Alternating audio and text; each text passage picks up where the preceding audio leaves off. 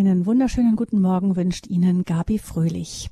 In wenigen Tagen feiern wir Weihnachten und in Gedanken sind wir in diesen letzten Adventstagen mit der hochschwangeren Maria auf dem Weg nach Bethlehem. Geburt sah damals natürlich völlig anders aus als heute, auch wenn eine Geburt im Stall selbst zur Zeit Jesu wohl eher ungewöhnlich war. Im Jahr 2019 kam laut Statistischem Bundesamt in Deutschland fast jedes dritte Kind per Kaiserschnitt zur Welt. Dabei schwanken die Daten bei genauerem Hinsehen sehr stark, je nach Region und Klinik. Zum Beispiel liegen die Kaiserschnittzahlen in den Unikliniken höher als bei anderen Kliniken, dafür in anthroposophischen Kliniken ganz besonders niedrig. Auch der Trend zur Hausgeburt wächst parallel dazu an. Schon dieser kleine Ausschnitt zeigt, dass es bei Geburten durchaus Spielraum gibt und dass die Vorbereitung in der Schwangerschaft, auch die Entscheidungen, die Paare treffen, die Weichen stellen für den Verlauf der Geburt selber. Wie Paare kreativ und aktiv beeinflussen können, wie die Geburt ihres Kindes aussieht, auch wenn natürlich niemand alles in der Hand hat und es da immer viele Überraschungen gibt, Darüber sprechen wir heute in dieser Lebenshilfesendung unter dem Thema Selbstbestimmt gebären. Wie bereite ich mich vor? Unser Gast ist Roswitha Schweiger. Sie ist seit 30 Jahren Hebamme, arbeitet derzeit mit Seminaren und Geburtsvorbereitung für das Aula-Institut in Weingarten bei Ravensburg. Sie hat selber in 20 Jahren Geburtshilfe geschätzte 3000 Geburten begleitet. Herzlich willkommen, Frau Schweiger. Ja, guten Morgen, Frau Fröhlich. Frau Schweiger, wenn man bedenkt, ähm, jetzt erstmal positiv gesehen, wie hoch in früheren Zeiten noch die Kindersterblichkeit im frühesten Alter gewesen ist und wie viele Frauen im Wochenbett starben, in anderen Teilen der Welt ist das heute noch so, zeigt das nicht doch auch, dass die Medizin rund um die Geburt auch ein Segen für Mutter und Kind ist? Ja, unbestritten, ganz unbestritten. Also ich möchte gar nicht drüber nachdenken, in anderen Zeiten Hebamme gewesen zu sein und äh, jedes Mal nicht zu wissen, geht's gut, geht's nicht gut, wie geht's dem Kind. Äh, Andererseits muss ich sagen, ist es natürlich auch schade, dass viel Wissen, das Hebammen früher hatten, hatte, ähm, dass es auch ein Stück weit verloren gegangen ist. Ähm, weil wir eben die Medizin haben, die so sehr auf ihre Apparate vertraut und auf das, was wir äh, wissen und sehen können mit dem Ultraschall, mit Untersuchungen im Blut und so weiter. Also ich ähm, hat beides was für sich, glaube ich. Mhm. Das heißt, die, die Intuition, dass die Gefahr ist, dadurch, dass wir so viel wissen können, dass dann die Intuition verloren geht, ja. die eben gerade im Bereich Schwangerschaft und Geburt auch Unbedingt. sehr wichtig ist. Ja. Mhm. Dieses, mhm. dieses Gefühl für das, den eigenen Körper ist ja eine unglaublich wichtige Voraussetzung auch ein Gelingen von Schwangerschaft und Geburt und sowohl von der Schwangeren an sich wie auch von der Hebamme sich darauf verlassen zu können, dass ich spüre, äh, was sich tut, dass ich die, auf die Zeichen achte, die die Frau mir in der Schwangerschaft gibt, die sie selber spürt auch. Ähm, und dadurch, dass ich jetzt schon länger aus der Geburtshilfe draußen bin, beziehungsweise in meinen letzten Jahren auch eher in der Hausgeburtshilfe tätig war, ähm, habe ich das äh, äh, wieder vermehrt äh, schätzen gelernt, äh, wie wichtig das ist, doch äh, mit den Paaren ein Team zu sein und miteinander durch die Schwangerschaft zu gehen. Hm.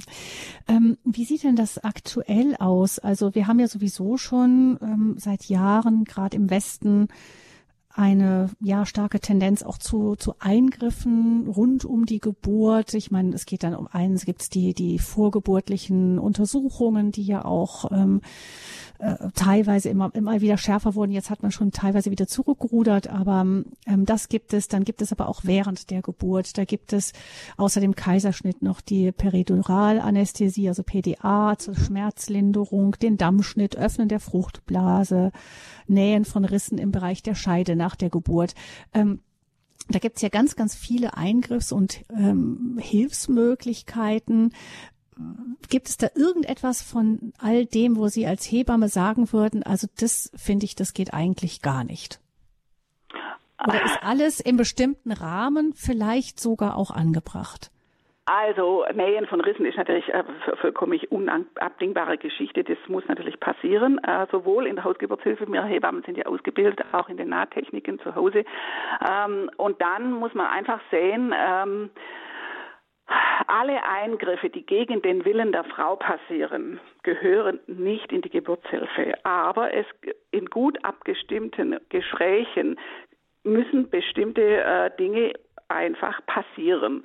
Äh, in der Geburtshilfe, in der Klinik ist es so, wenn ich ein Kind habe, das kompensiert bzw. die Herztöne dann schlechter werden und das Kind den Stress der Geburt nicht aushält, aus welchen Gründen auch immer, muss eingegriffen werden. Wir wollen ja mhm. weder das Leben von äh, Mutter noch von Kind äh, riskieren.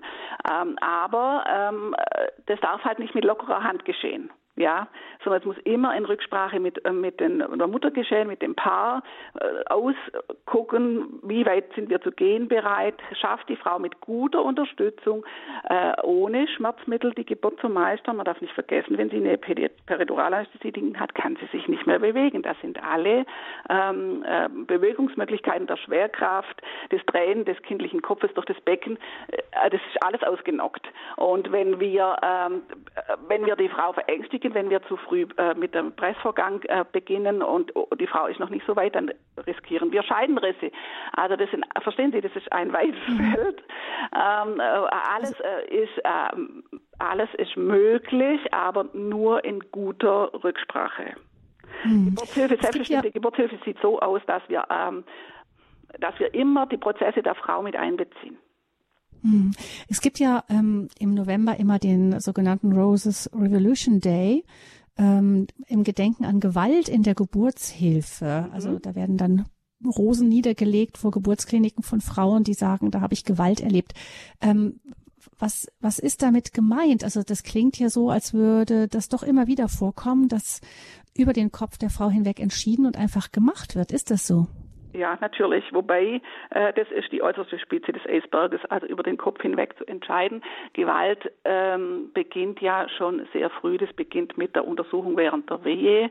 Äh, die Frau einfach die Wehen veratmet und, äh, und auf, auf liegt oder sitzt und dann in eine Stellung gezwungen wird, wo die Kollegin oder der Arzt untersuchen kann. Ähm, das, das ist schon mal ja das Erste. Oder die Frau zum CTG-Schreiben äh, zu zwingen, dass sie hinlegt. Äh, das ist, das ist die niedrigste Stufe. Das bedeutet in per se nicht Gewalt an sich, aber Gewalt beginnt dann, wenn ich die Frau als Gegenüber nicht achte, sondern aus meiner Stellung der Hebamme oder der Arzt oder Ärztin ähm, äh, die Macht, die ausnütze, dass ich jetzt das Sagen habe. Hm. Ich kann mir vorstellen, dass das in einem sehr stressigen Klinikalltag auch oft der Zeitnot und so geschuldet ist. Ich habe ja. jetzt gehört auch, dass in Zeiten von Corona, dass die ganze Sache natürlich auch nicht verbessert hat, weil einfach Nein. das mit hineingehen mit der Frau in die Klinik schwieriger wurde und ja. dann, wenn dann natürlich eine Hebamme irgendwie in dem Moment plötzlich drei Frauen zu betreuen hat und nur von Zimmer zu Zimmer springt, ist es natürlich sehr schwierig im Team zu arbeiten. Unbedingt. Unbedingt. Deshalb ist es umso wichtiger, dass die, die Paare sich gut vorbereiten. Ja, dass, dass sie auch schon ein Team sind, wenn sie zum Gebären gehen, beziehungsweise wenn der Partner nicht mit möchte oder der Vater, äh, dass, dass die äh, werdende Mutter eine Vertrauensperson mitbringt, die sie dann gut begleiten kann. Hm. Also wir hören das erste, dass die Geburt beginnt schon weit vorher in, in der Schwangerschaft und es gibt da eine gute Vorbereitung. Wie das genau aussehen kann, das werden wir gleich mit Ihnen ausführlicher besprechen. Noch ein Blick auf die Situation der Hebammen, Frau Schweiger. Mhm. Ähm, es hat ja immer wieder die Runde gemacht, dass die Situation für die Hebammen sehr schwierig geworden ist, weil sie eben, äh, weil die Versicherungen so hohe ähm, genau Beiträge fordern, weil eben manchmal eben, wenn, wenn ein Fehler passiert und das dann auf die auf die Handlung der Hebamme zurückgeführt wird, dann kommen halt sehr, sehr hohe Summen dann manchmal auch zu auf alle Beteiligten. Ja, das, das ergibt sich natürlich auch aus der Lebensdauer dieser Kinder, die dann auch einfach älter werden als früher. Also die Schadensfälle haben äh, per se nicht zugenommen, aber die Dauer der Zahlungen für die Versicherungen, die ist, ist natürlich länger ist geworden, ja. Und die Hebammen, also bei uns, es ist so, dass die freiberuflichen Hebammen, das bedeutet Belegerinnen, die im Krankenhaus arbeiten und die Hebammen, äh, die Hausgeburtshilfe machen, haben im Moment eine Jahresversicherungshöhe von 10.000 Euro. Hm. Ja, es gibt eine Unterstützung von den Krankenkassen, äh, den sogenannten Sicherstellungszuschlag, der im Moment zwei Drittel abdeckt. Aber ähm, dann würde ich mal sagen, eine Hausgeburtshebamme muss unglaublich viel arbeiten, um äh, 3.300 Euro schon über zu haben. Sie muss ja auch noch leben und ihr Auto zahlen äh, und ihre Versicherungen an sich, Rente etc. pp. Also das sind schon äh, Dinge, die äh, massiv sind und es wird nicht umsonst in der Politik auch darum gerungen, die Hebammen da zu entlasten. Aber ich sage jetzt einfach mal, wir sind ein relativ kleines Klientel und hat, oh, niemand hat uns so richtig auf dem Schirm. Äh, wenn wir dann fehlen, ist das, äh, der Jammer groß, aber ändern tut sich jetzt hm. auf, auf lange Sicht erstmal nichts. Hm. Lenkt das nicht auch den Blick? Ich kann mir vorstellen, dass das auch für eine Hebamme gar nicht so einfach ist, wenn der Blick dann auch so gelenkt wird auf das, was alles schiefgehen kann, was ja auch tatsächlich sein kann. Aber da liegt ja auch eine unglaubliche Verantwortung bei Ihnen. Ja, ja, wobei ich, ähm, also man wächst erstens rein das, das ist es. Dann sind die Hebammen ja, also äh, ich bin damals noch drei Jahre ausgebildet worden äh, im Kreissaal überwiegend.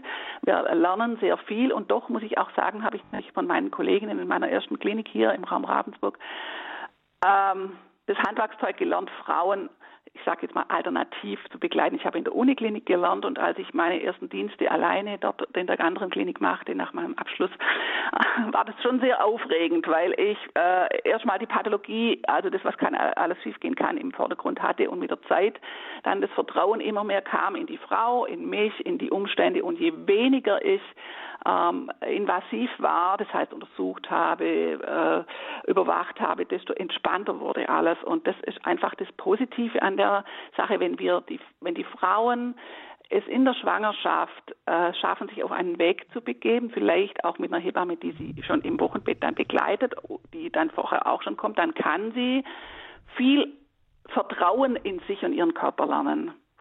Mhm. Und die Verantwortung der Hebamme ähm, für mich würde ich sagen, da wächst man rein.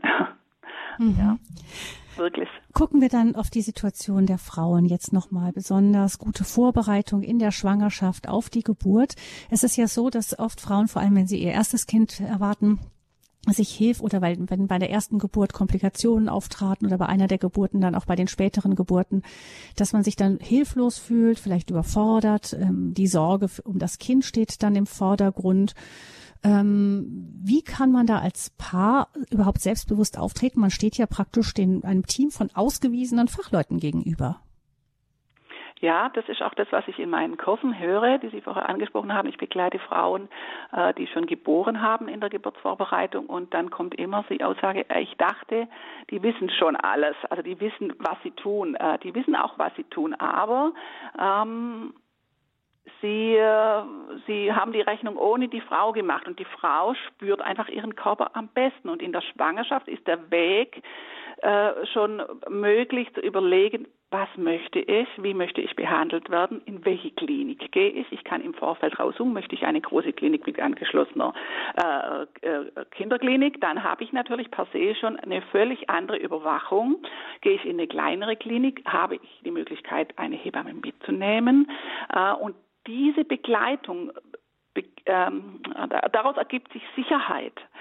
Sicherheit äh, dadurch, dass die Hebamme mich in der Schwangerschaft schon bestätigt. Das sagt, ja, du spürst es gut, wie geht's dir? Ja, da hast du recht. Ach, komm, äh, äh, lass uns miteinander bestimmte Dinge besprechen. Und es ich staune immer wieder, gerade auch in der Vorsorge bin ich ja noch in der Praxis tätig mit einer Frauenärztin, wenn ich die Frauen am Anfang sehe, wie viele Fragen sie haben, wie viel wir zu besprechen haben und wie sie dann im Lauf der Zeit so eine, so eine Sicherheit entwickeln, die dann bedeutet, gut schwanger zu sein und zu entdecken, ich kann das, ich spüre, was mir gut tut, die Sicherheit der Klinik tut mir gut, ich möchte nicht zu Hause entbinden, aber auch ich habe mit meinem Wissen zusammen mit der Hebamme die Möglichkeit zu entscheiden. Keine Frau macht von sich allein, äh, lehnt einen Kaiserschnitt ab. Aber die Frauen haben die Möglichkeit, hm, wie soll ich sagen, naja, einzufordern, das klingt vielleicht ein bisschen stark, aber, aber manchmal ist es wichtig, äh, dass man einfach, dass man mit der Zeit, dass ich, je mehr Geburten ich begleitet habe, gemerkt habe, wenn ich, ich Vertrauen in die Frau, Frauen äh, bringe, dass die dann antworten dass das Kind antwortet, dass, dass die, der Geburtsverlauf sich entspannt und so weiter und so fort. Eine Hebamme oder ein Arzt, der Angst hat, der kann alles verlangsamen. Ja. Es ist ja so, dass ähm, auch inzwischen eine weitere Schwierigkeit es vielleicht gibt. Das Internet gebiert ja sozusagen Millionen von Fachleuten. Mhm. Ähm, viele Frauen, der erste Reflex ist, das macht mir auch in anderen Dingen, man geht in Chats, man informiert sich genau. rechts und links, hört tausend ja. Meinungen. Ähm, ist das überhaupt hilfreich? Hm, es gibt sehr gute äh, Chats, es gibt auch gute Internetseiten von Hebammenkolleginnen, die eigene Podcasts haben. Ähm, es gibt äh, Seiten vom Hebammenverband, von zum Beispiel ähm, Seiten über äh, sichere Geburt. Also sichere Geburt bedeutet also den Schwangeren angemessen, ähm, gute Schwangerschaftsbegleitung. Das alles hat schon auch Vorteile, aber natürlich ähm, ähm, lesen und hören die Frauen unglaublich viel. Und dann gibt es ja diese unsäglichen Sendungen von freien TVs, äh, die dann Geburten zeigen und Schwangerschaften begleiten, wo unglaublich viel Mist geredet wird. Und wenn, wenn eine Frau da drin hängen bleibt, das ist natürlich verheerend, ja. ja das also heißt, da, da gilt es schon mal eine gute Auswahl zu treffen. Ja, genau. Ja, wobei die Frauen das, also das kommt natürlich auch, das sage ich jetzt einfach so, auf den sozialen Stand an. Und da ist es äh, einfach wichtig, dass wenn die Hebamme in der Schwangerschaft schon dabei ist, das erlebe ich ja auch, dass dann der Blick gewendet wird und man dann einfach näher sagt, ach lass doch mal das, guck dir mal was anderes an und so, weil die Frauen hängen natürlich auch am Handy, das ist ganz klar. Ja, also mhm. das glaube ich, kann man auch nicht mehr rückwärts drehen. Mhm. Auch da der Austausch wichtig. Ja. Ähm, die erste, ich meine, die ersten Schritte, die beginnen ja schon ganz mit, mit dem ersten Beginn der Schwangerschaft, schon mit dem ersten Schwangerschaftstest. Ja, ja, ja. Ähm, eine vorgeburtliche Diagnostik. Ähm, da sind ja viele Paare auch verunsichert, welche Untersuchungen sind sinnvoll, welche nicht. Können Sie dazu mal kurz ein, ja, so, so, so einen Überblick geben? Ja, also es gibt ähm, in der Schwangerschaft natürlich die vorgeschriebenen Ultraschalluntersuchungen beziehungsweise die empfohlenen Ultraschalluntersuchungen. Die sind in der frühen Schwangerschaftswoche bis zwischen 9. und 12., dann zwischen 29. und 31. Ähm, ähm, und zwischen der 19. und 21. Woche. Ähm, die sind laut Mutterpass empfohlen.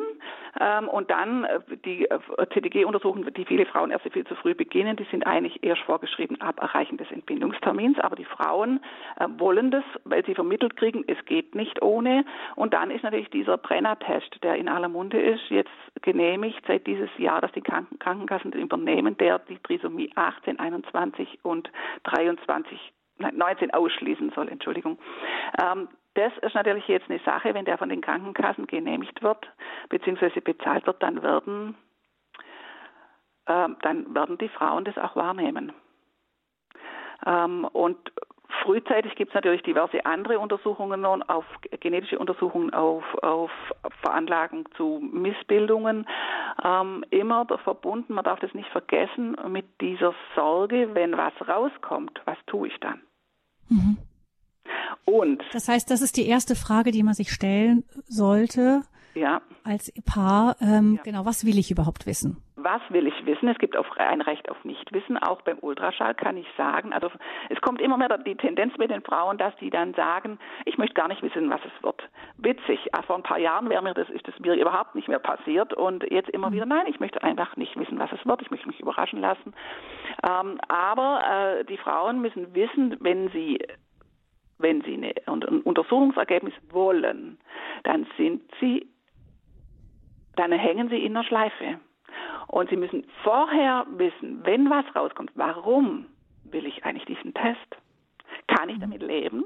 dass vielleicht ein Bruchteil Trisomie 21 vorhanden ist. Es gibt äh, aber dieses Kind gar keine Trisomie aus 21 Ausprägung hat.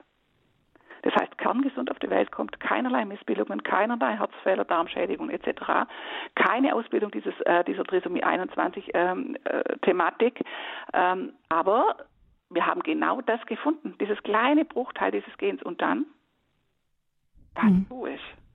Äh, also in unserer Gesellschaft ist es ja mittlerweile so, wenn ich diesen Test mache, dann muss ich auch die Folgen äh, auf mich nehmen.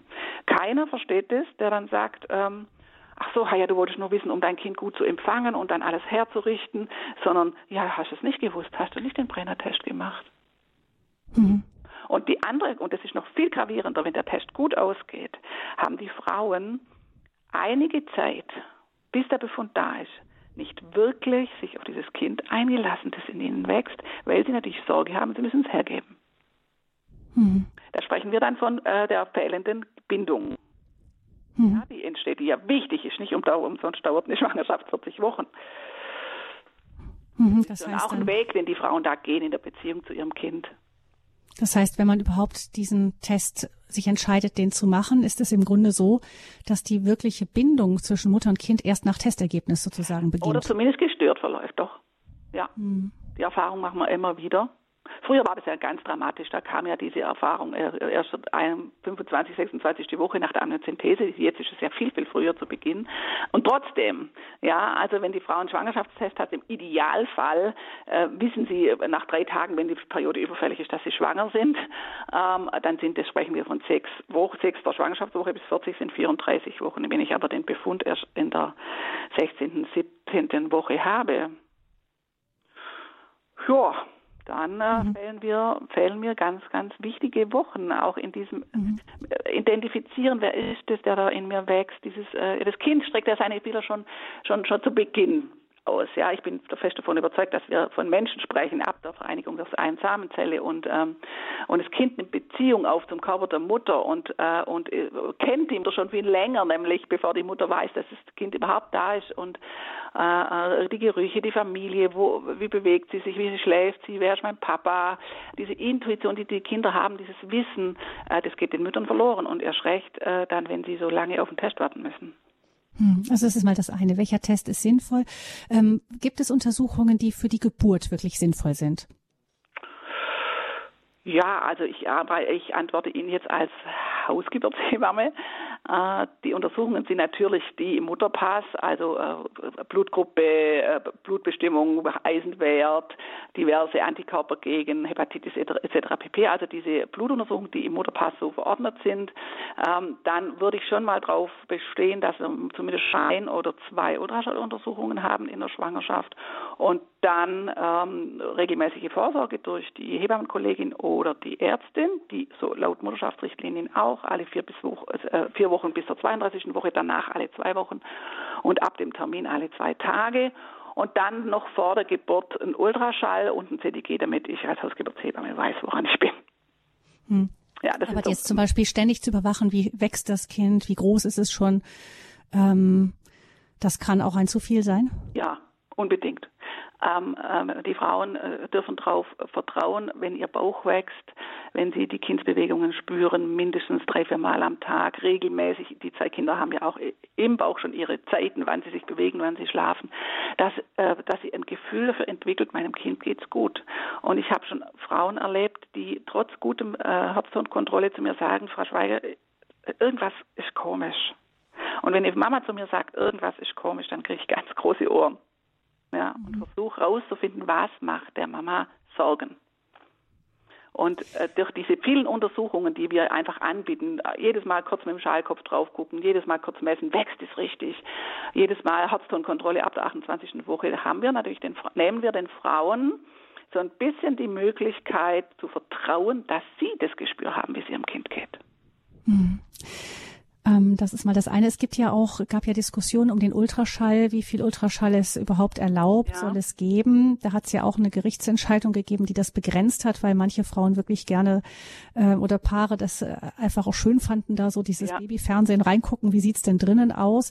Ja, Andere genau. haben genau das Gefühl, dass das gar nicht gut ist und wollen das gar nicht wissen, haben sie ja eben auch schon angedeutet, haben gesagt, das ist irgendwie die Privatsphäre und die ähm, Bauchdecke ist nicht umsonst blickdicht. Ja. Ähm, Genau, da, da, da scheint sich aber auch was zu bewegen in dem Bereich, oder?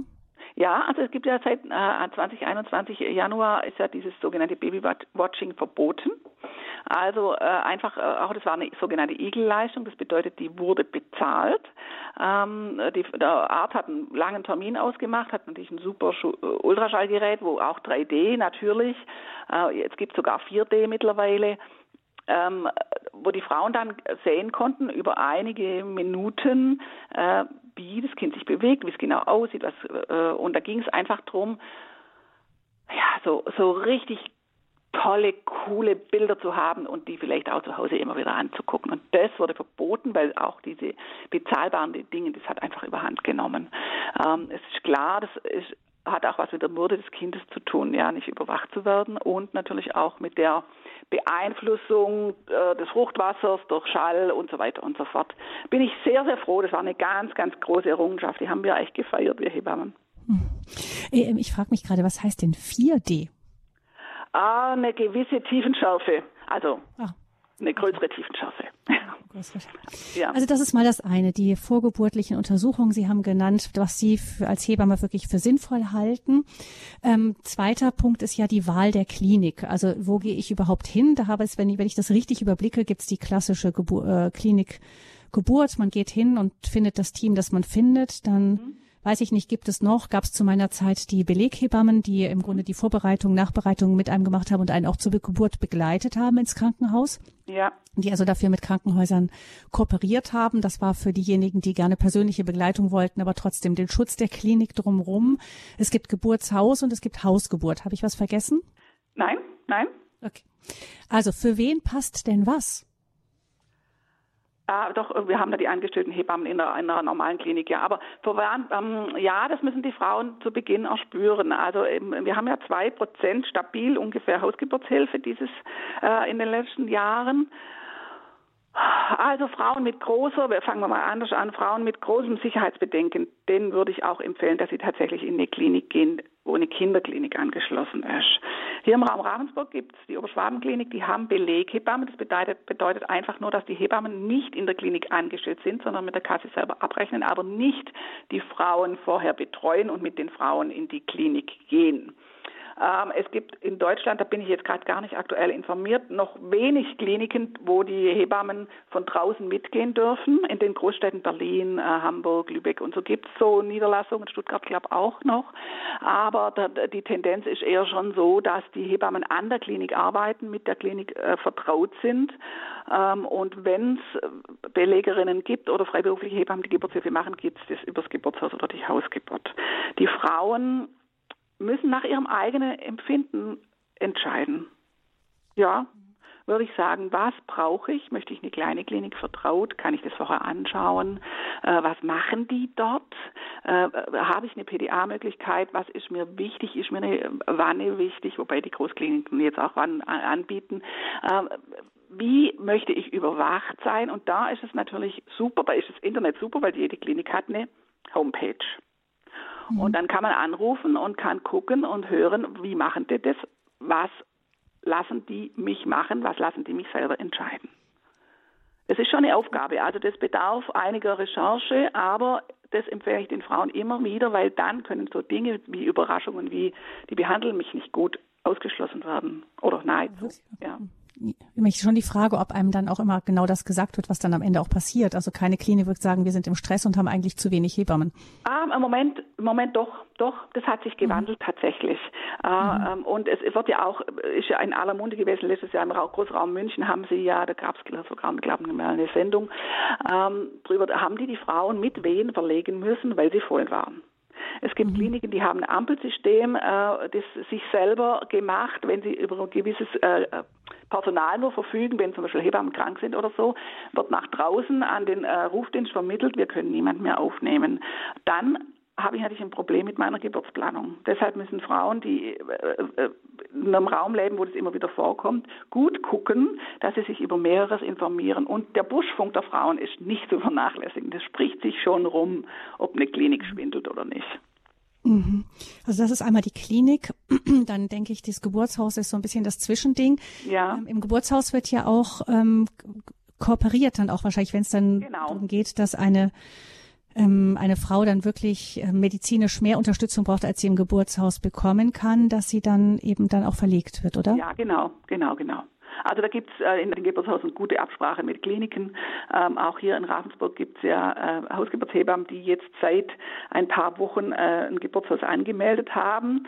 Ähm, die kooperieren vor allem, also wenn es schnell gehen muss, hier mit der Oberschwaber Klinik oder manche Frauen verlegen sie dann auch nach Tettnang.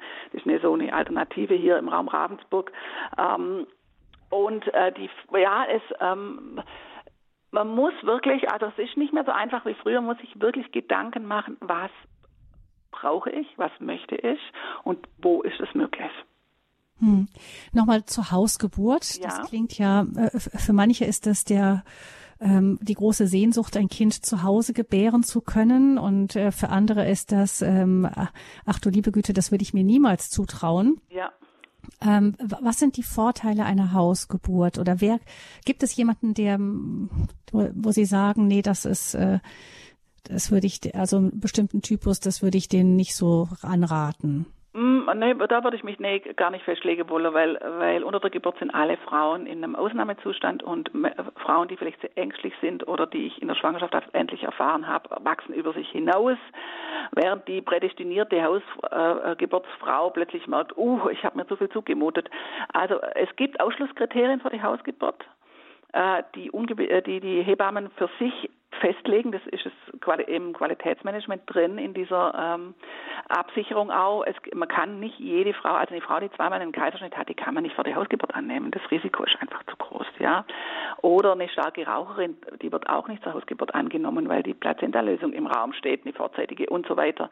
Aber ähm, die Frau, das Tolle an äh, der Hausgeburt ist, dass die Begleitung in der Schwangerschaft schon bereits ganz anders ist, weil man die Hebammen kennenlernt, die dort, äh, die die Hausgeburt machen, das Team kennenlernt, ähm, mehr Sicherheit auf sich selber erfährt, die Eingebundenheit vielleicht auch in Frauen, äh, mit Frauen, die bereits schon geboren haben zu Hause. Es gibt dann immer so, so Gesprächsgruppen und so. Ähm, ich persönlich bin ein großer Fan von Hausgeburten, habe zwei meiner Mädchen zu Hause geboren ähm, und ich, äh, das, das Tolle ist, ja, also es wird fast überall, also so von den Hausgeburten, wo ich weiß, wird am Ende der Geburt eine zweite Hebammenkollegin dazu gerufen. Also es hat eine immer Bereitschaft, die kommt zur Geburt und die zweite Kollegin, da kommt es darauf an, wer Dienst hat. Ähm, das ist natürlich nirgendwo sonst der Fall, ja. Also zwei Hebammen für eine Frau. Und ganz, ganz absolut äh, größte, größte Vorteil ist natürlich die 1 zu 1 Betreuung. Und in dieser Betreuung lässt sich unglaublich viel abfangen an, an Pathologie, die in der Klinik entsteht, aufgrund eben von, wie Sie es vorher angesprochen haben, Mangel, Mangel, Übergriffigkeit, schlechter Wortwahl und so weiter. Hm. Ähm, wo berät man sich da am besten, um herauszufinden, was können wir, was wollen wir? Also ich tue mich um, wenn ich schwanger bin, äh, tue ich mich um, ähm, was ist in meiner was ist in meinem Herzen, was ist in meiner Gegend möglich. Ich suche und dann haben wir über das Internet, recherchiere, was sagen andere Frauen hier. Äh, die Frauen wissen sehr schnell zu Beginn, möchten sie das oder möchten sie das nicht. Bei der Hausgeburt ist es dann so, dass meistens die werdende Mutter den Eindruck hat, ah, das kann ich mir vorstellen und dann muss der Mann auch überzeugt werden. Und im Idealfall haben die natürlich sich auf die Suche gemacht, schon nach einer Hebammenkollegin, die auch in der Schwangerschaft sie begleitet. Ähm, das wird ja immer mehr angeboten auch. Und dann ist natürlich die Hebamme die erste Ansprechpartnerin oder die beste Freundin, die schon ein Kind hat. Ähm, und dann tatsächlich, und ich, ich komme da immer wieder drauf zurück, die innere, meine innere Stimme. Ähm, und dieses Beraten, das läuft äh, wirklich, würde ich jetzt mal sagen, über Informationssammlung. Mhm. Selbstbestimmt gebären, wie bereite ich mich vor? Das ist unser Thema hier in der Lebenshilfe in diesen Tagen kurz vor Weihnachten. Unser Gast ist Roswitha Schweiger, die seit 30 äh, Jahren als Hebamme arbeitet, 20 Jahre Geburtshilfe hinter sich hat. Liebe Hörerinnen und Hörer, wir haben noch einiges zu besprechen. Zum Beispiel, was kann unter der Geburt passieren? Wie kann man da reagieren? Wie kann man sich vorbereiten? Aber ich möchte auch Sie mit Ihren Fragen gerne noch mit hineinholen. Also wenn Sie Fragen haben oder uns wichtige Erfahrungen, von denen Sie glauben, dass sie für andere Hörer wirklich hilfreich sein können, wenn Sie das mit einbringen möchten, dann sind Sie jetzt herzlich willkommen unter 089 517 008 008. Die Nummer zur Sendung 089 517 008 008. Unser Gast ist die Hebamme Roswitha Schweiger und das Thema Selbstbestimmt gebären. Wie bereite ich mich vor?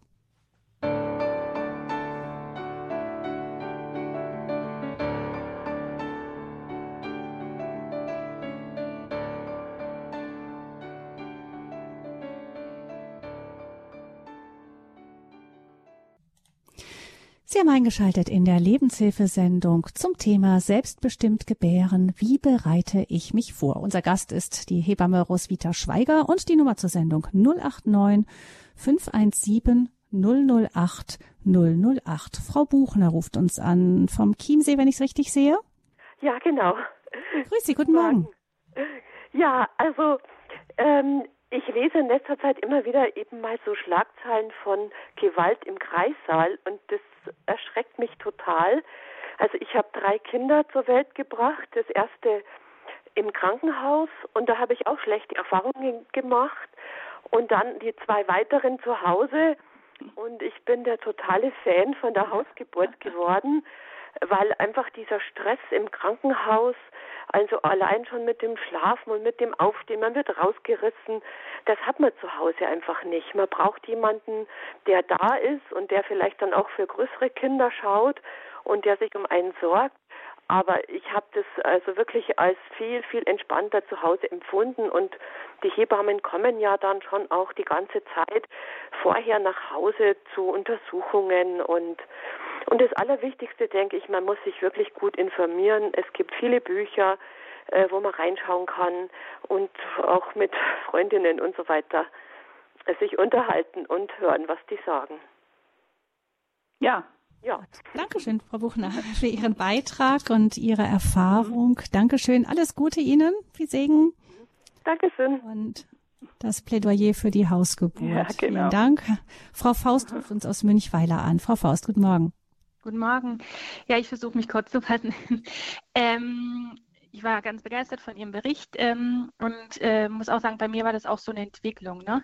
Ich habe drei Kinder. Das erste Kind war Kaiserschnitt, das zweite war ähm, ähm, Hebammenhaus hier in Villingen-Schwenning und das dritte war eine Hausgeburt. Und ich möchte einfach nur die Frauen ermutigen, wirklich auf sich zu hören und zu spüren, ja. was, was, was halt ist, ja, und auch was mhm. sie sagen mit den Frauenärzten so. Also ich habe drei Frauenärzte hinter mir und die dritte Schwangerschaft war wirklich ja, die gesegnetste, was, was die Untersuchung anging, weil ich wirklich mich hingestellt habe und gesagt, ich mache nur diese drei Ultraschall und sonst betreut mich meine Hebamme. Und ähm, auch, weil dann auch dieses klassische CTG ja dann zum Schluss auch ja. gar nicht so war, sondern eben die Hebammen ja dann, also, und ich wurde zweimal vaginal untersucht, ja, das war zur Geburt und ähm, kurz vorher, ähm, weil und das ist wirklich ein gutes Gefühl, wenn man dann weiß, nachher, es wird nicht so viel an einem rumgedoktert, ja. Mhm. Und, ähm, und in der zweiten Schwangerschaft hatte ich eine Hebamme, die dann eben auch das, was Sie gesagt haben, gesagt hat, was warum willst du die Untersuchung machen? Bist du der Konsequenzen bewusst? Da war ich erstmal geschockt, weil sie das so gesagt hat. Gell? Ja, ja. Und, ähm, und dann, wenn man sich den Ganzen bewusst wird, ähm, ja, dann ist vollkommen richtig. Ja, warum mache ich das? Und also nur eine Ermutigung, alle Geschichten jetzt zu erzählen, dauert einfach viel zu lang. Ja. Ähm, ja. Ähm, aber ähm, ja, liebe Frauen, hört auf euch, hört auf die Hebammen und ähm, ja. Mhm. Vielen Dank, Frau Faust. Danke Ihnen sehr. Danke Ihnen sehr, ja. Mhm. Dem ist, glaube ich, nicht viel hinzuzufügen. Nein. Wir hören Frau Klier, die uns aus dem Münchner Raum anruft. Guten Morgen, Frau Klier.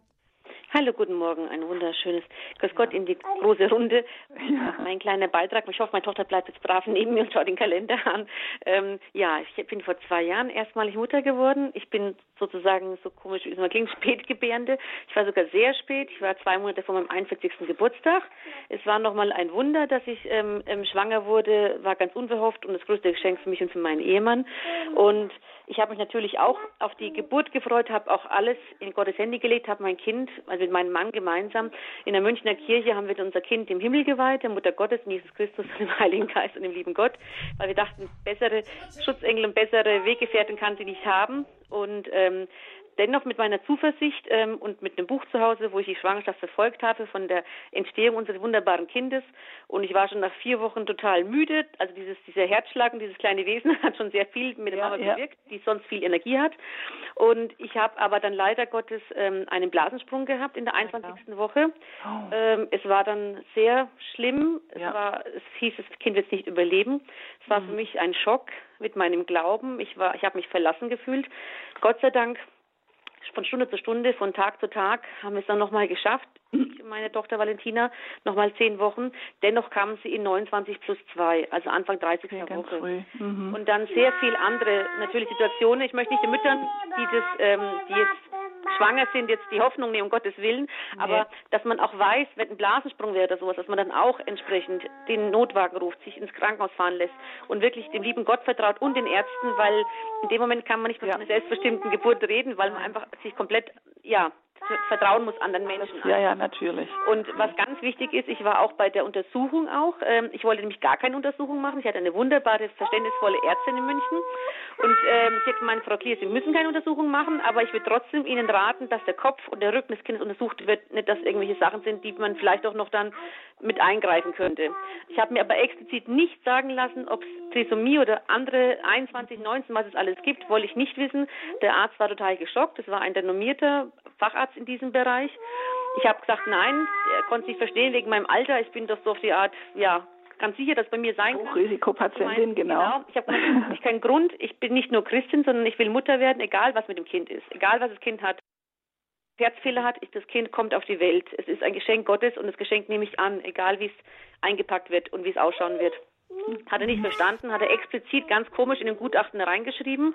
Mein Mann und ich, wir waren uns dessen sicher, sind danach noch nach Rom, haben uns vom Papst das Kind symbolisch segnen lassen. Nicht also in der ersten Reihe, aber in der dritten Reihe waren wir, weil ich schwanger war. Ich war total im Freudenrausch, habe dort wieder leider eine Blutung bekommen, sind dann mit dem Taxi durch Rom gefahren zu einer Klinik zu einem tollen deutschen Arzt, der hat mich untersucht, ist alles in Ordnung. Weiterhin habe ich auf Gott vertraut und alles in seine Hände gelegt. Und wie gesagt, jetzt wie Sie hören, meine Tochter neben mir, es ist ein Wunder. Es geht ihr Gott sei Dank gut.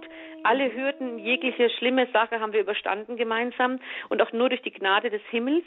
Deswegen ist das Gebet, egal von wem, ich habe mich von jeglicher Schwester aus dem Kloster, die ich getroffen habe, oder von einem Pfarrer immer segnen lassen, immer mich in sein Gebet mit einbeziehen lassen für unsere Situation mit unserer Tochter. Und es hat so viel gewirkt. Ja. Man findet nicht mehr viele Menschen, die für einen beten. Und es ist so wichtig. Und was ich noch sagen wollte, ist, dass unser Kind, ich meinem Mann gesagt habe, auch wenn es Trisomie hat, ich möchte es haben. Und es gibt ein wunderbares Buch von einem jungen Paar, das haben ein Kind bekommen mit der Sache. Es ist keine Krankheit, es ist einfach eine Einschränkung, aber wunderbare Kinder. Und die haben das Buch mit anderen Augen. Das, ist, das ja. Kind heißt Yanti. Genau. habe ich meinen Mann lesen lassen. Ich wollte nicht lesen in der Schwangerschaft. Er soll sich durchs Buch darauf vorbereiten, dass wir genauso ein wunderbares Kind haben können mit dieser Einschränkung. Es hat ihm gut getan. Ich habe es nicht lesen wollen. Und ich finde auch, ich habe eine Bettnachbarin gehabt, die war beim gleichen Facharzt, wie ich es war, ist von ihrer Ärztin hingeschickt worden, weil bei ihr der Verdacht war wegen Trisomie 21 Kind. Und mein Facharzt, das ist ganz wichtig, hat ihr versichert, dass es kein Trisomie-Kind wird. Mhm. Und drei Tage nach der Geburt wurden sie ins Zimmer berufen zu den Ärzten. Ich habe schon gewusst, irgendwas steht an. Und dann war sie erstmal am Boden zerstört. Aber ihr liebender eigener Vater hat ihr gesagt, dass er das Kind jetzt schon liebt, egal was es hat. Mhm es ist ein Familienzusammenhalt bei denen einfach da gewesen, eine Familie aus dem Allgäu. Und das fand ich so schön, dass der eigene, also der Großvater des Kindes sagt, er liebt jetzt schon das Kind, egal ob es Trisomie oder egal was es hat. Es ist, ja. ich habe später das Kind getroffen, auch mit über einem mhm. Jahr, und es ist so in einer liebevollen Familie aufgewachsen. Und ich finde, nicht nur wir Christen, wir alle Mütter, Selbstbestimmung und Emanzipation beginnt, das Kind anzunehmen in, im Leibe, wie es entsteht und das einzustehen und mit Gottes Kraft es durchzustehen und zu, zur Welt zu bekommen, auch wenn der Partner sich nicht dazu bekennt oder egal wie. Wir schaffen das mhm. gemeinsam. Ja, Frau Klier, da war jetzt Dankeschön für Ihren Beitrag. Ich denke, ähm, Frau Schweiger, da war ganz viel ja, drin. Einmal, ja. Ich glaube, wichtig ist diese Entschiedenheit einfach, nicht? Wenn, wenn, wenn das Paar wirklich entschieden ist, wenn die Mutter entschieden ist, dann ähm, kann man auch eben Ärzten, die vielleicht kein Verständnis dafür haben, dass man diese oder jene Untersuchung nicht machen möchte, auch einfach ganz anders gegenüberstehen. Ja, also es, ja, Ärzten und Hebammen. Also ich möchte jetzt mal auch eine Lanze brechen für, für die ärztlichen Kollegen und die Ärztinnen. Ähm, es, es hängt ganz viel davon ab, dass man einander äh, gut begegnet. Und ich habe in meiner äh, langer Zeit jetzt der Geburtshilfe und auch der freiberuflichen Tätigkeit draußen äh, viel, viel, viel Respekt erfahren auch. Und es, es gibt sie, diese Ärzte, die die Frauen respektieren. Und die lernen auch, indem die Frauen ihn also hinstehen, für sich einstehen. Und ähm, wir dürfen nicht vergessen, die kommen natürlich aus, einer, aus der Medizin, äh, aus dem Studium und lernen erstmal, was alles krank macht. Und die Frauen kommen aus, was tut mir gut. Die Hebammen kommen aus dem, was ist gesund. Ähm, und sich da zu treffen äh, und gute Gespräche zu führen, das ist auch unglaublich wichtig. Ähm, verstehen Sie, also mir geht es einfach auch darum zu sagen, es sind alle beteiligt und auch Hebammen können Gewalt ausüben. Also ist mhm. so, ja. Mhm. ja. Ja, vielen Dank schön, Frau Klier, für Ihre wunderschöne Geschichte. Alles Gute und Gottes Segen für Sie ja. und Ihr Töchterchen ähm, das wir so schön im Hintergrund auch gehört haben. Ja, ich genau. möchte noch mal ganz kurz eingehen, auch auf noch weitere Möglichkeiten, bevor wir weitere Hörerinnen noch damit dazu nehmen, ähm, auf weitere Möglichkeiten äh, der Vorbereitung auf die Geburt. Es gibt ja immer, es gibt einen wunderschönen Film, der über, der zeigt, wie Geburten in aller Welt ähm, sind und da gibt's dann so eine Szene auch wunderschön, also ganz romantisch ähm, im, im Becken, in einem großen Wasserbecken mit Delfinen. Also das sieht alles ganz sowas von harmonisch aus. Ja. Ähm, was halten Sie davon, wenn man sich damit beschäftigt oder versucht auch, das wird dann auch, es gibt ein sogenanntes Hypnobirthing, also dass man so ein Atemübungen lernt und so, um dann, um dann in der Geburt vielleicht schon mit diesen Atemübungen und diesem Meditieren und ähm, in sich hören vorbereitet zu sein. Was halten Sie denn davon als Vorbereitung?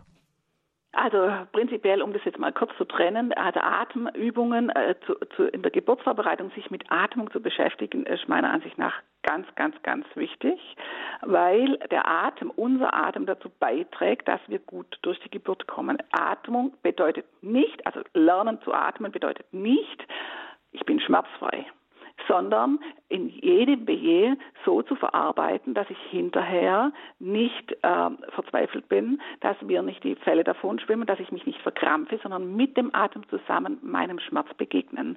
Wie, äh, wie wenn Sie eine Treppe gehen, die steil ist, ja, und Sie halten, halten sich an einem guten äh, Halt fest, an einem Geländer, das gut äh, kräftig ist, so ist die Atmung unter der Geburt. Ähm, es gibt Frauen, diese, diese, oder Hebammenkollegin dieses Hypnobirthing an, äh, bieten. Ich habe auch Frauen erlebt, die ganz wacker äh, durch, durch die Geburt gegangen sind, äh, bewundernswert. Manche Frauen äh, hilft es nicht, die haben, merken sofort, ach nee, das war es dann doch nicht. Wichtig ist, dass man, wenn man sich das vornimmt, dass man auch mal, auch weiß, man darf auch mal scheitern auch jede Atmung, die ich äh, lerne, in Anführungszeichen lerne in der, in der Geburtsvorbereitung, hilft mir, aber es ist halt dann doch, doch so, dass der Schmerz mal überhand nimmt. Es ist eben dann doch mhm. so, dass ich denke, um Gott, es geht schon so lange, was mache ich denn jetzt und was, schon zwölf Stunden und ich halte es nicht durch.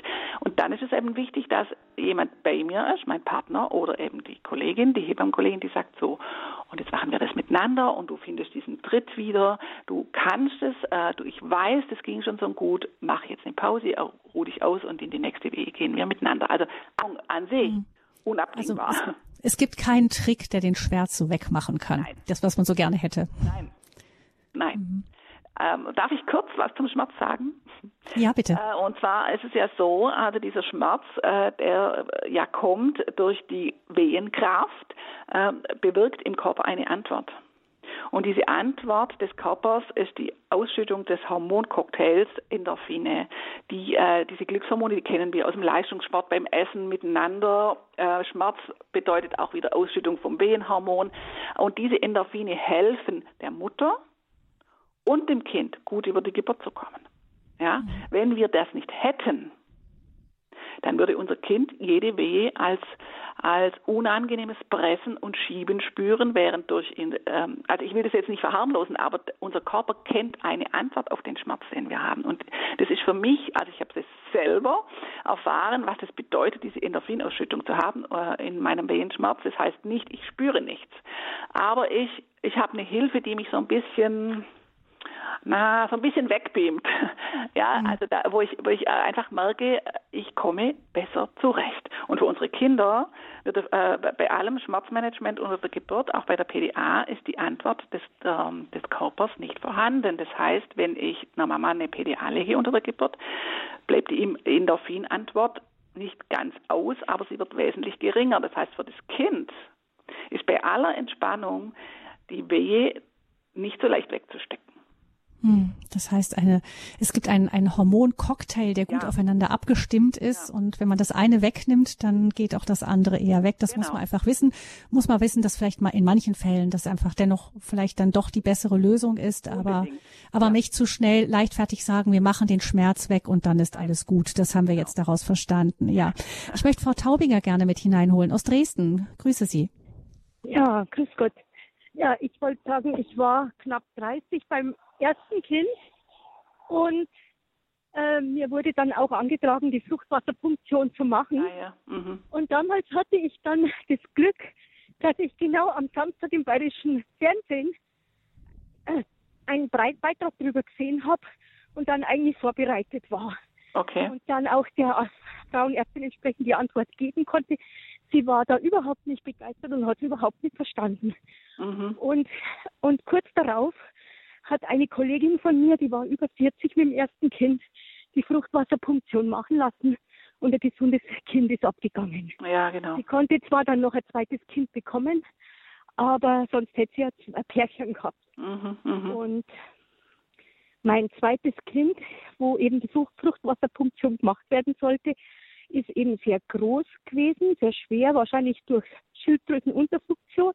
Ah, okay. Und ich hatte mhm. dann eine Ärztin, also ich war schon im Krankenhaus, mhm. die Ärztin hat sich richtig auf mich draufgesetzt. Das war ganz eine kleine, schmale Ärztin und hat praktisch so mit Körperkraft das Kind mit rausgedrückt.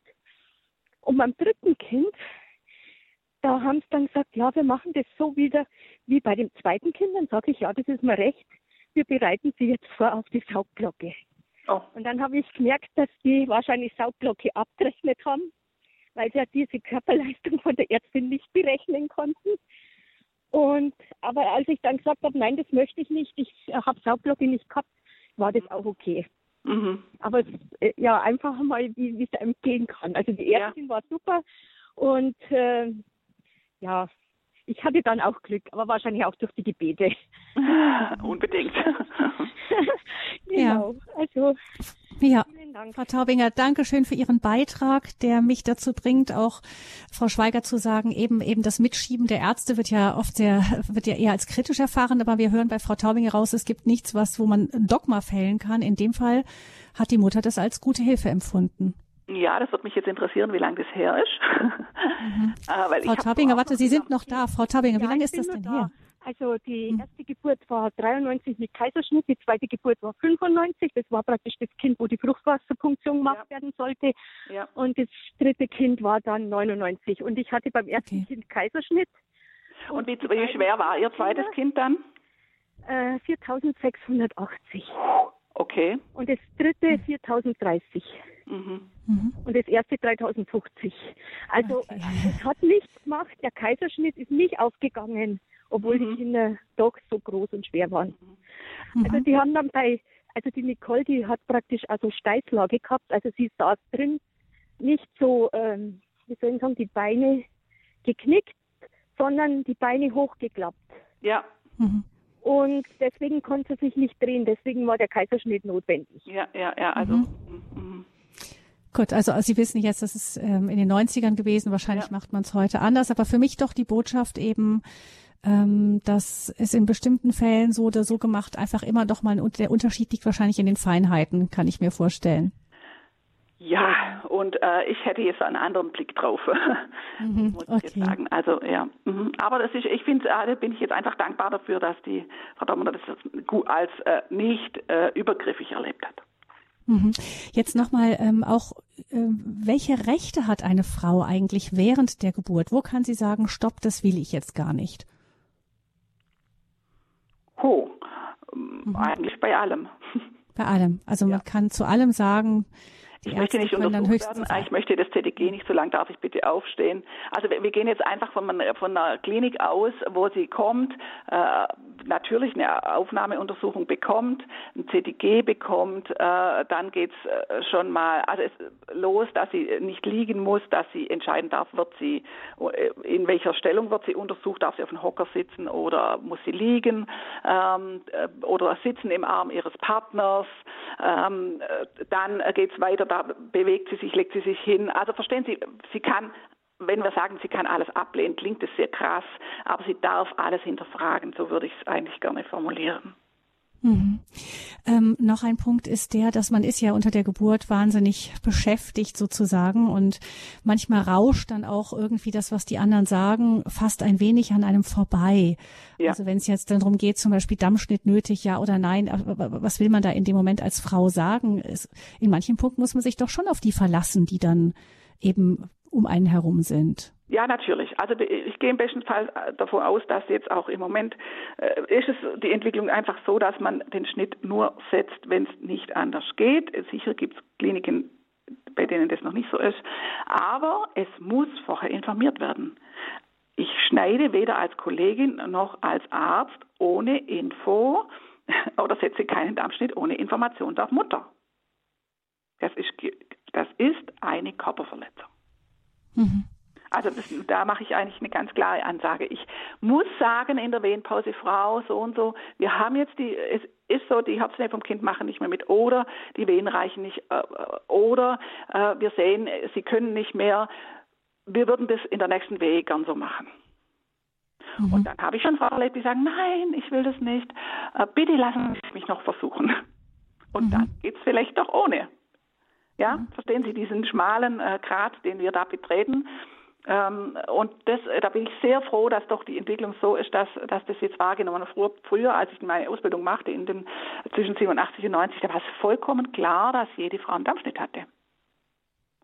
Ähm, und die Frauen, die sagten, manche kamen dann, Sie haben es vorher angesprochen, anthroposophischen Kliniken, Frauen äh, aus der Nähe von Ulm, die dann äh, aus der äh, Anthroposophen-Ecke, sage ich jetzt einfach mal flapsig, kommen, äh, kamen, die haben dann gesagt, nein, das wollen wir nicht. Und das war eine Herausforderung, aber es, dem wurde tatsächlich oft stattgegeben. Hm.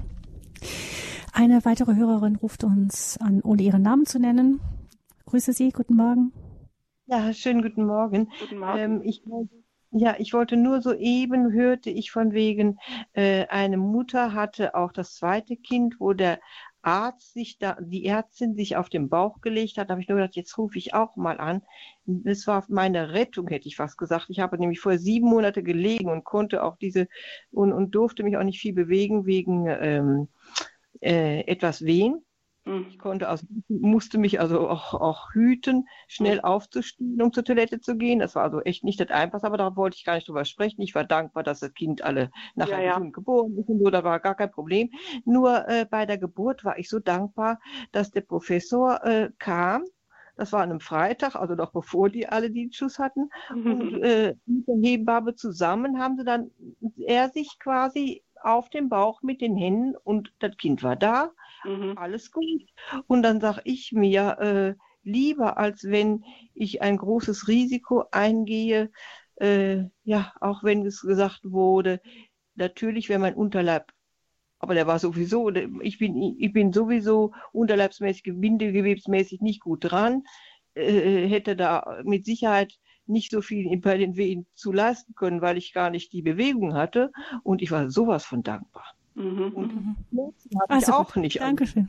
Das mhm. nur eben dabei sagen und übergriffig fand ich es gar nicht. Das war also für mich die Herausforderung, wie kriege ich das hin? Und es war wie äh, ein Wunder, dass das dann so kam.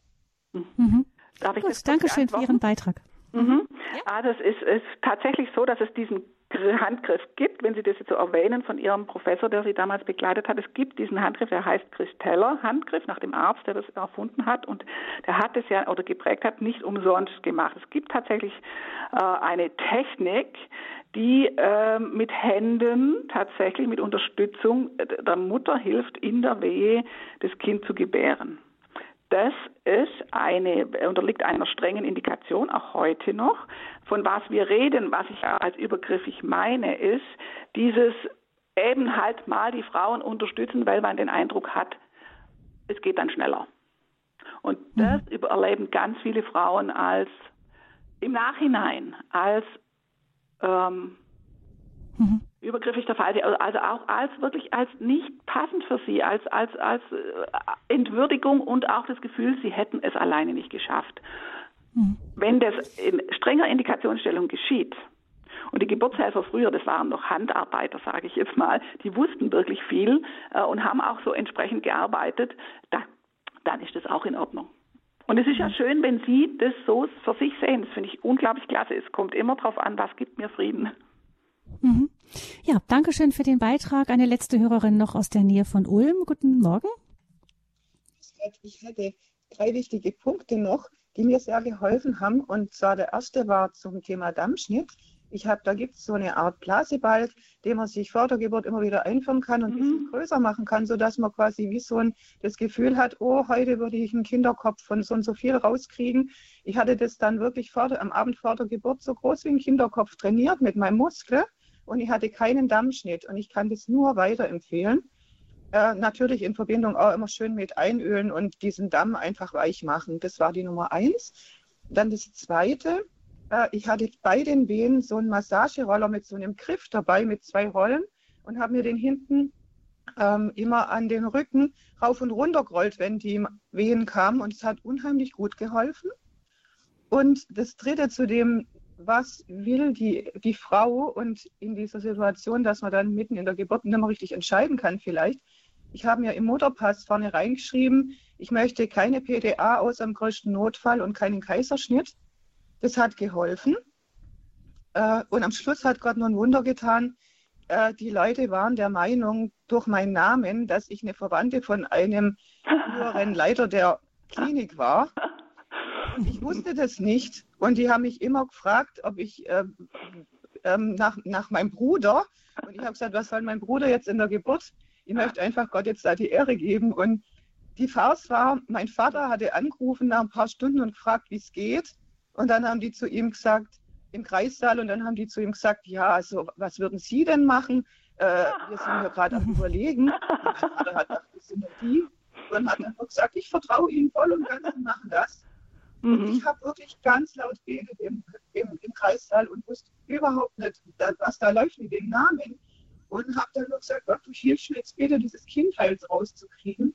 Am Schluss war es ohne PDA, ohne Kaiserschnitt. Und es kam nach mhm. Geburt raus, dass die eben gedacht haben, Sie haben sich nicht getraut, was gegen meinen Mutterpass und die Sachen schnell zu unternehmen, sonst hätten die mir schon längst den, den, den Also da, wir hören Sie gerade nicht so gut, die Leitung ist nicht so gut, aber wir haben verstanden, dass Sie das in den Mutterpass reingeschrieben haben. Ja, genau. Vielleicht die Frage an Frau Schweigert für Sie noch zum Abschluss, eben gerade Kaiserschnitt. Man weiß ja, es gibt Kliniken offensichtlich rein statistisch, da sieht man, da liegt die Kaiserschnittrate sehr viel höher. Das zeigt, da scheint ja wohl auch ein Spielraum zu sein. Wenn man, kann man sich auf diese Art und Weise vorher schon ein bisschen absichern. Ja, unbedingt. Das nicht also das, möchte es gibt auch im, in, im Internet zum Beispiel bei greenbirth.de, die, Sie haben ja auch den Link schon auf ihr auf der Homepage von Radio Horeb, genau. gibt so Flyer für den Mutterpass, die kann man sich auch ausdrucken äh, äh, zu Hause und reinlegen oder eben selber aufschreiben. Das wäre eine super Anregung. Vielen Dank.